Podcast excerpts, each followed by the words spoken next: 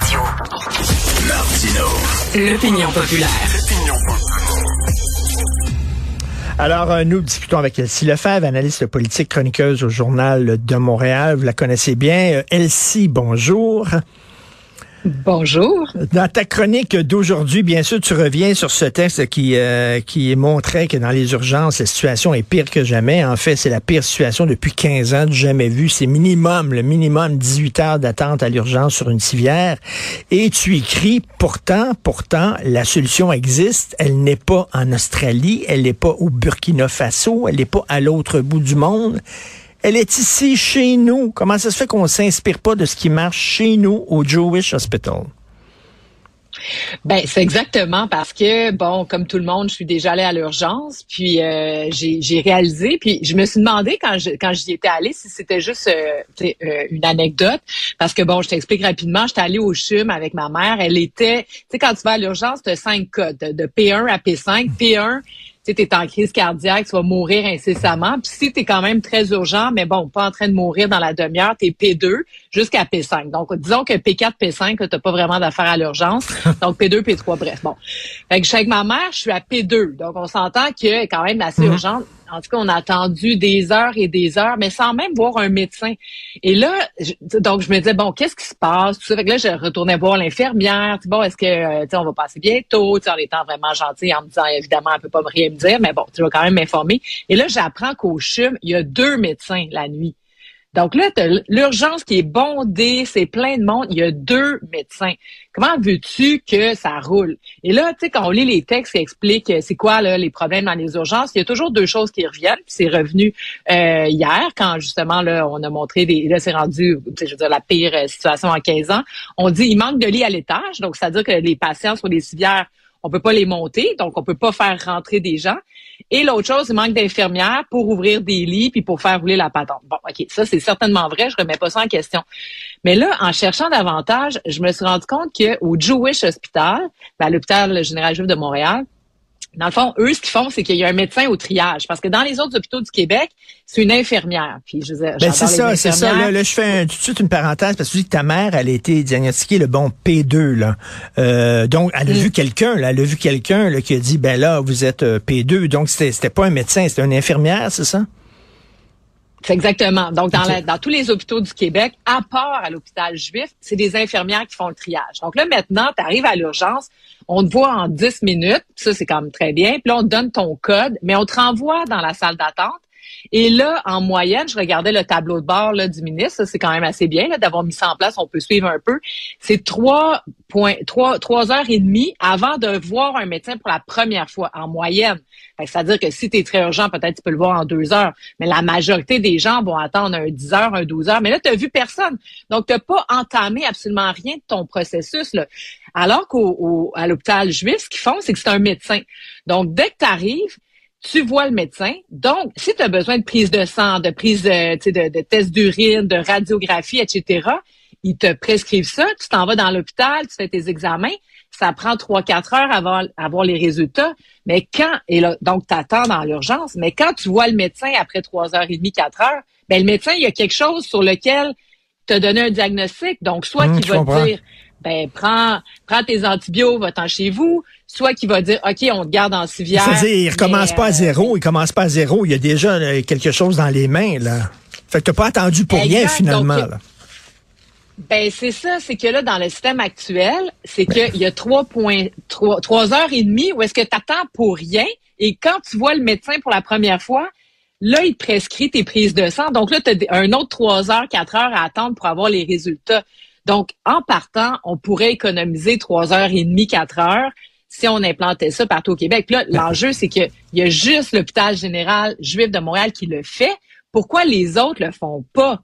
Tu sais, ça va pas régler tout, là, mais au moins, on sauverait trois heures et demie, là, tu sais. C'est ça que je ne comprends pas, Elsie. Puis des fois, en Ontario, il y a des choses qui se font, puis qu'on devrait s'inspirer de ça. C'est comme si, je sais pas, de l'orgueil mal placé, Elsie, en disant, ben là, on n'a pas, on n'a rien à apprendre des hôpitaux anglophones, puis on n'a rien à apprendre des autres provinces. On est au Québec, on est les meilleurs, puis tout ça. Pourquoi on s'inspire pas de ce qui marche? Point. Ben, c'est ça. Puis moi, ce que j'ai réalisé, tu as parfaitement raison. Puis l'autre chose que j'ai réalisé, moi, j'ai été élu, comme tu sais, là, pendant 11 ans. J'ai été élu député, j'ai été élu euh, conseiller municipal. Au municipal, tu es vraiment dans les choses pratico-pratiques. Tu sais, euh, euh, ramasser les ordures, donner des contrats pour refaire des parcs, puis tout ça. Mais tu sais, bref, tu es vraiment dans les micro-opérations. Puis à un moment donné, bon, tu sais, je suis élu, première année, j'apprends comment ça fonctionne, puis tout ça. Puis là, tu poses des questions des fois pour dire, bon, ben pourquoi on... Tu sais, comme par exemple, moi, je voulais implanter le, compostage, le recyclage et la collecte des déchets dans les parcs. Puis là, je demande à mon directeur, euh, bon, on pourrait-tu implanter ça? Puis là, il me dit non, c'est pas possible parce que là, euh, on peut pas amener les camions dans les parcs pour vider le compost puis le recyclage. Là, tu, tu dis, bon, OK, il doit savoir ce qu'il dit. Je veux dire, c'est un directeur, il est là depuis des années. Moi, je vais d'arriver, ça fait un an. Puis à un moment donné, quand tu poses des questions puis tu es dans le parc, ben, tu vois bien qu'il y a un camion qui va ramasser les déchets. Fait ce même camion pourrait ramasser aussi le sac de recyclage puis le sac de compost, parce qu'il n'envoie pas dans les parcs une benne à déchets. Il amène un pick-up, il vide des poubelles. Fait que, il y a des fois des choses bien évidentes que quand tu remets en question, ben, tu finis par te dire que ça n'a pas de bon sens. Puis ça, cet élément-là, j'ai consulté quelques, quelques médecins là-dessus. Puis tout le monde est comme, ben oui, tu sais. Mais là, on va dire, ouais, mais là, dans le fond, ça pourrait être une infirmière, mais l'infirmière, faudrait qu'elle ait plus de pouvoir. Ouais, mais elle en a pas de pouvoir. Fait que là, on va, tu sais. Fait que là, faut, faut faire débloquer les choses. Une IPS pourrait possiblement faire le même travail que le médecin, mais les IPS, on n'a pratiquement pas au Québec, puis ils vont peut-être pas travailler la nuit. Là, on m'a expliqué que euh, pour les urgences, c'est que la rémunération des médecins, quand ils font la fonction de triage, ça a l'air que c'est pas assez élevé, donc ça intéresse pas les gens. En tout cas, si c'est ça, ça n'a pas de sens. Mais tu sais, la, la euh, bureaucratie, et je lisais, c'est quoi? C'est Yves Lamontagne, l'ancien euh, président du Collège des médecins, qui a écrit un texte à un moment donné dans le Journal de Montréal, puis euh, il citait Churchill en disant on crée des structures, puis après ça, les structures nous structurent nous. je sais pas si tu as lu il y a quelques jours de ça, Rima El Khoury dans la presse. Et oui, 19 avril 2023, je dis du bien d'un texte, dit Rima El Khoury. Et oui. Alors, c'est un excellent texte. bon, je rigole, mais c'est un excellent texte, celle-ci, où elle disait, pour une histoire niaiseuse, comme à l'hôpital, donner des verres d'eau aux patients. Tu sais, donner des verres d'eau. Puis, on le ben sait, des fois, on a des, on a des bobos, puis toutes les études le disent, c'est parce que souvent, les gens sont déshydratés, ont besoin d'eau. Et l'eau, ça règle beaucoup de problèmes.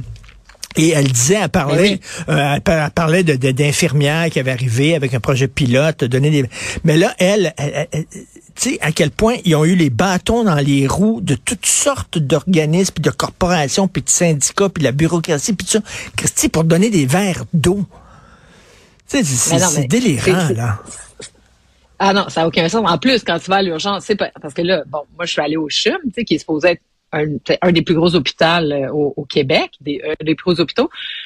Euh, ben effectivement, à côté de moi, il y avait une dame, elle avait un bras cassé. sais, bon, c'est la nuit, donc elle peut pas aller nulle part. En tout cas, bref, elle aurait peut-être pu y aller le lendemain, mais peu importe, elle est là. Mais je veux dire, l'infirmière ne peut pas lui donner plus que deux Tylenol, mais pas des extra fortes, des Tylenol régulières. C'est tout ce qu'elle peut lui donner. Tu je veux dire, à un moment donné, là, on peut-tu donner un petit peu de pouvoir à, nos infirmières, ça, je, je veux dire, c'est ça. Puis oui, il y, a certainement de beaucoup de choses comme ça qui, qui, qui sont bloquées ou qui avancent pas. Mais tu sais, là, je reviens sur le triage. Le triage, ça m'apparaît comme la base de ben l'efficience. C'est ben de l'efficience. Sinon, les gens sont là pendant trois, quatre heures à perdre leur temps alors que leurs examens pourraient être analysés. L'autre chose, deux médecins. Non, mais je veux juste, tu sais, je ça prend pas là, un doctorat en gestion hospitalière pour comprendre que deux en, même temps, ils vont dire, pas l'occasion de voir les gens. Ils vont dire, on est en pénurie de main d'œuvre. Il nous manque des médecins. Ah oui. Ouais, je comprends.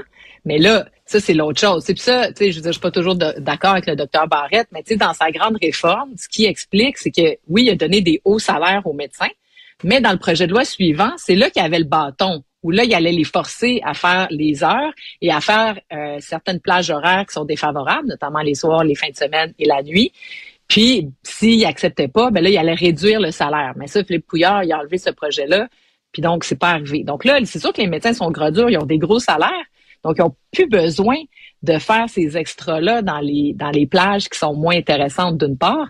Mais l'autre chose, c'est que ce qu'on m'explique, c'est que si tu mets trop de médecins à l'urgence, puis que l'urgence devient efficace, ben là, le mot va se passer. Donc, tout le monde hmm. va se lancer à l'urgence plutôt que d'aller voir leur médecin de famille. Donc, c'est, c'est comme voulu que ça, ça, ça roule pas. Là. C'est voulu d'envoyer un message public que ça fonctionne pas. Mais hmm. entre mettre 20, 30 médecins pour que là, ça roule puis que ça devienne et seulement deux, efficace. Et seulement puis en deux, mettre trois, quatre, ben c'est ça. Non, non. Donc euh, vraiment là, il y a quelque chose. Et, et, et, et au CHUM, c'est deux médecins. Mais tu sais, je faisais le tour puis j'ai trouvé l'information est très très difficile à trouver. Puis justement dans la presse, il y a quelques années, il avait réussi à faire la recension hôpital par hôpital. Puis là, il fallait faire des demandes d'accès à l'information. c'est entre un et trois médecins en soirée et la nuit. Donc, faut vraiment pas se présenter finalement parce que ça, ça recommence à rouler le jour. Mais le jour, il n'y a pas ben, ben plus de médecins. C'est ça qui est hallucinant. Mmh. Tu, te dis, ben coudon, parce que les médecins qui sont à urgence, ils traitent pas seulement les, les patients de la salle d'attente, il faut aussi qu'ils traitent les, médecins, les, les, patients, sur les ben oui. Puis euh, l'expérience de l'hôpital juif montre aussi qu'en rencontrant le médecin à l'entrée, ben les gens, quand ils se font dire, écoutez, ils se font référer dans des cliniques euh, médicales, puis ils se font dire tout de suite, écoutez, vous n'êtes pas un cas pour ici, allez voir votre médecin demain, parce qu'ici, ça se passera pas. Là. vous allez être ici 15-20 heures. Fait quand tu te le fais dire par le médecin, ben, je pense que tu t'en vas, puis euh, ils sont référés à d'autres hmm. hôpitaux, à d'autres cliniques de médecins de famille. Ben, Donc, euh, c'est pas si compliqué que ça à arranger, mais ben, c'est ça, c'est ce qui est bien de ta chronique d'aujourd'hui, c'est que tu dis, ça se fait, là, tu sais, c'est pas fou, là, ça se fait, puis c'est chez nous, c'est à Montréal, c'est un hôpital ici, là. C'est pas à l'autre bout du monde. Comment ça se fait qu'on s'inspire pas des modèles qui fonctionnent? C'est quelque chose qui me dépasse. Je veux absolument t'entendre. Écoute, Éric Kerr, il y a un an, en juin 2022, dans une entrevue au Journal de Montréal, Journal de Québec, Éric Kerr disait, je vais me battre jusqu'à ma dernière goutte de sang pour le troisième lien. Alors, euh, je pense... Qu'est-ce que t'en penses? J'avais... J'avais sorti exactement cette citation-là, la même que toi. C'est incroyable. Puis, euh, bon, Marc Tanguay, chef du Parti libéral, là, ce matin, à la paire de questions, il lui a dit, tu sais, bon, évidemment, c'est le premier ministre qui répondait, donc Éric Kerr euh, devait être dans ses petits souliers, mais c'est, euh, c'est, je sais pas comment il va sortir de ça.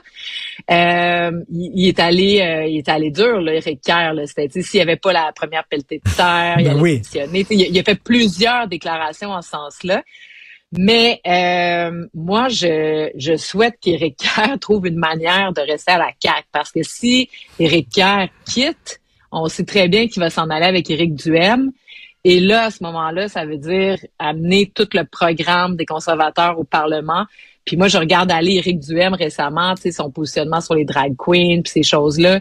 Je suis pas sûre que ça fait avancer le débat public. Tu sais, on est vraiment dans des positionnements qui sont populaire, populiste, juste pour aller chercher du vote. Mais je pense que c'est pas des, des, des je, je, sais pas moi. En tout cas, bref, je, je m'inquiète beaucoup veux pas, de tu Veux pas qu'Éric euh, saute la clôture et qu'il permette au Parti conservateur de rentrer euh, dans l'Assemblée nationale. Mais qu'est-ce que tu penses du, du recul, euh, pip, pip, pip, du pour le troisième lien? Parce que, regarde, on, se comptera pas d'histoire. Les gens à Québec qui étaient pour le troisième lien, c'est parce qu'ils voulaient prendre leur char, puis, tu sais, mm. s'en aller Un troisième lien seulement que du transport commun, pas sûr que ça intéresse encore.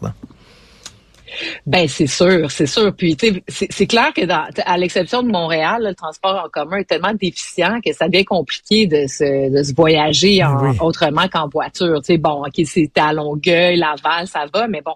Donc moi je comprends les gens là de Québec, la rive sud, d'utiliser leur voiture. Mais là, si on implante, tu sais, le tramway, tu sais, qu'il va avoir le, la connexion avec le troisième lien, tu sais, je pense que ça peut aider.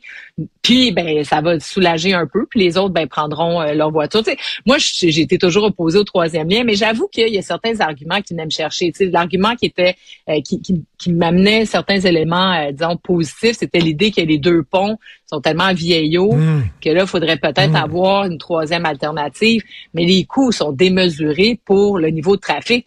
Puis c'est c'est démontré que ça génère du, tu sais, de, de l'étalement urbain et donc des nouveaux coûts pour la société. Parce que quand on ouvre des nouveaux, des nouveaux, des nouvelles villes, des nouveaux villages, on amène les accueils, les, les, transports, etc. Ben là, tu sais, faut densifier les, les, endroits existants. C'est ça qu'il faut Je comprends, mais là, est-ce que le jeu en vaut la chandelle? Parce que, tu sais, ça va coûter quand même cher, un troisième lien, même si c'est pour le transport en commun. Est-ce que ça va être vraiment utilisé? Est-ce que Ça va à peine. Ben, moi, je pense que oui. Puis l'autre chose, c'est qu'on va aller chercher le 40% du fédéral pour les infrastructures. Donc ça, déjà, on va, on va beaucoup diminuer les, les, coûts du projet.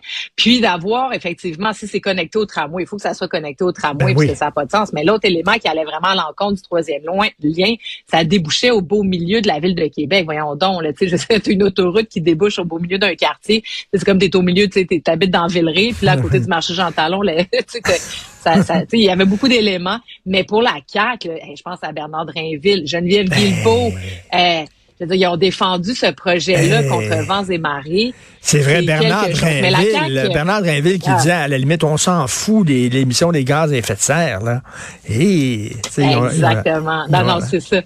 Donc, c'est, c'est, non, c'est politiquement, c'est un gros morceau parce que moi, je, je tu sais, François Legault, c'est pas la première fois qu'il recule. Il a reculé, voyons, pardon, reculé sur la réforme du mode de scrutin, notamment. Il a reculé sur différentes choses. Puis, tu sais, il en parle souvent d'être à l'écoute de la population. Mais là-dessus, je veux dire, il a fait sa première mm. élection là-dessus. Il a fait sa dernière élection. Ça fait quand même bien juste six mois. Ben L'autre chose, quand il dit moi, j'ai euh, j'ai attendu de voir les nouveaux chiffres pour les déplacements. Euh, puis là, on voit que des gens restent en télétravail. Moi, par contre, là-dessus, j'adhère pas parce qu'on peut pas baser nos projections de déplacement en fonction d'un événement ponctuel, ben qui est la pandémie, puis ben on, on, a envie les répercussions. Parce que si on utilise cet argument-là, on pourrait dire, ah ben là, plus besoin d'agrandir de, de REM, plus besoin de métro, plus besoin de ci, puis de... Non, il faut créer des, ben des, des, des, solutions de transport collectif, puis les gens vont les utiliser.